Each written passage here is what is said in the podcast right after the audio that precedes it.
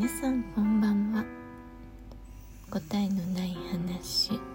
眠りラジオ。216回目の今日は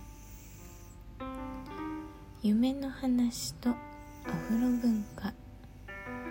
というテーマでお話ししたいと思います。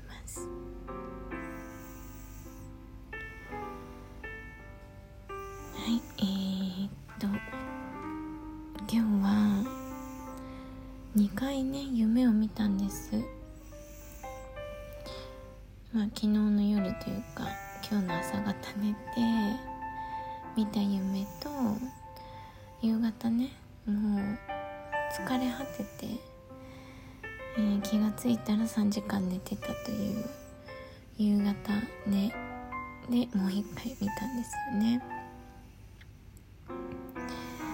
でその夢がねちょっと変わってたというか起きてえ？みたいな感じだったのでちょっと言語化しておこうかなということで夢の話をねしてみようかなと思います。え皆さんは夢をよく見ますか？まあ見る。みんな見るんですよね。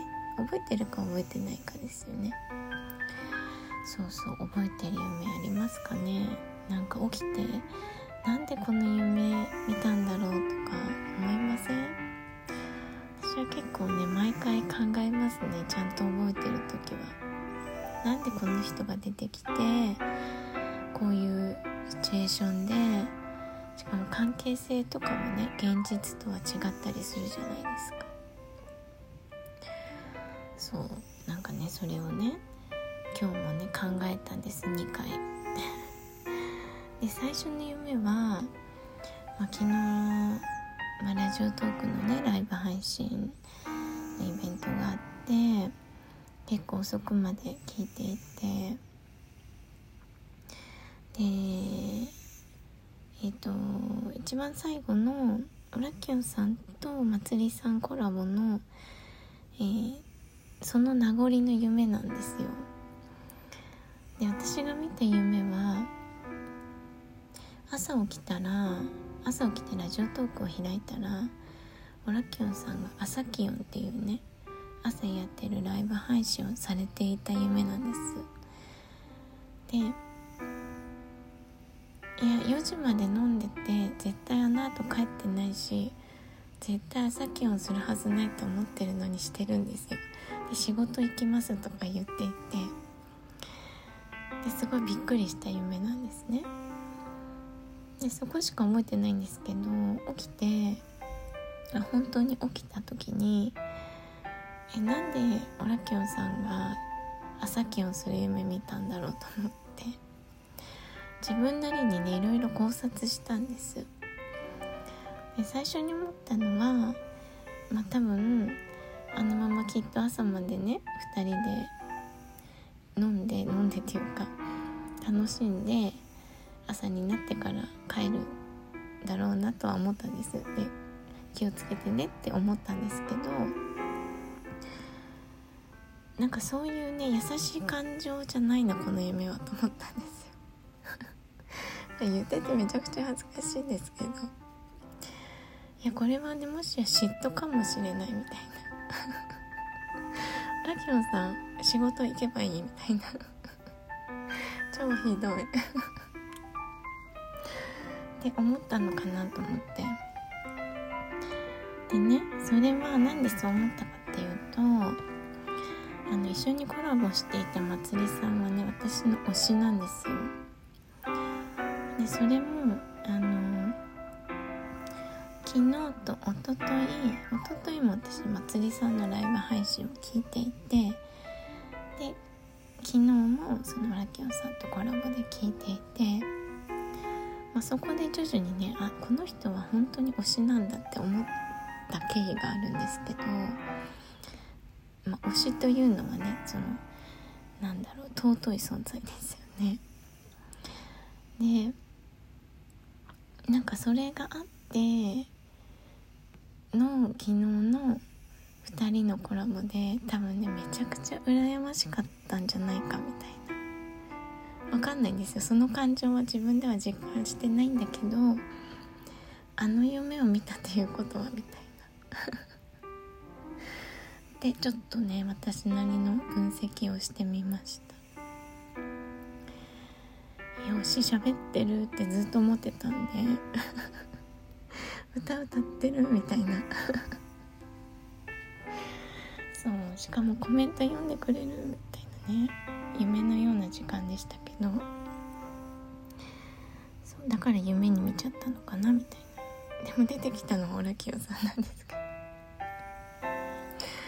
本当に申し訳ないっていう感じなんですけどね。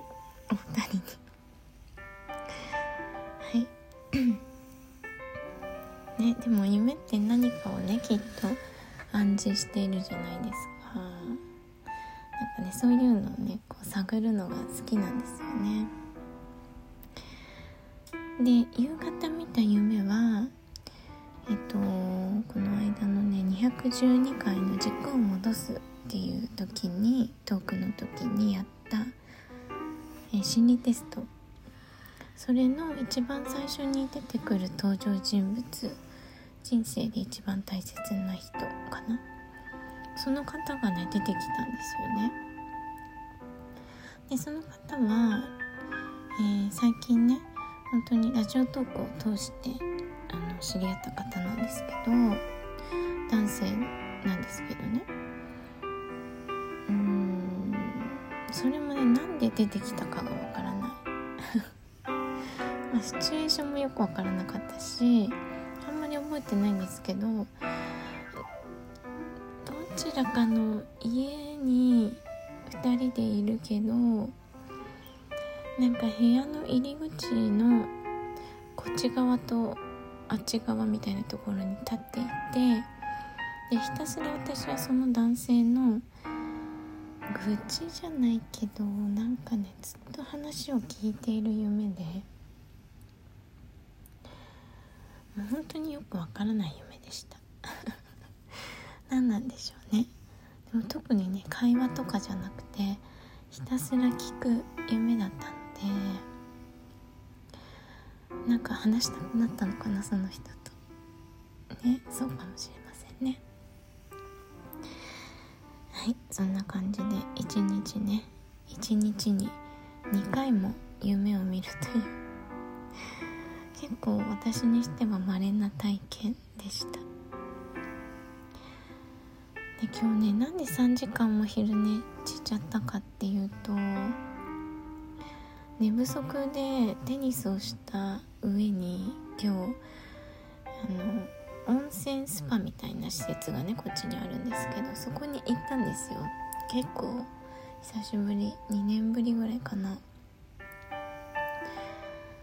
で、まあ、日本のねスパみたいに何個もお風呂がついていてあの露天もあってスチームサウナもあるみたいなところなんですけど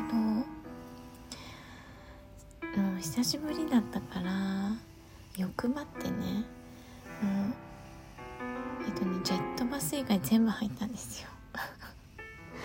ちゃんと休憩もしたんですけどスチームサウナも入っちゃったんですよね。でサウナがあのサウナの刺激がねとてつもなく心地が良くて。そうそう。刺激好きなのでね。結構長いしたんですよね。でその後水風呂に入りたかったんだけどこう水風呂小さくてあのそこにあの現地の方がねちょっとこう体の大きめの方が2人入ってて全然入る隙間がなくて。でしょうがないからかけかけるだけ水を体にかけてあ冷えたかなと思ってその後露店に行ったんですけど、まあ、露店って言ってもねこの国暑いので、まあ、外気温も30度ありますから全然体をね冷ませなかったんですよね。多分それがいけなかったと思いますね。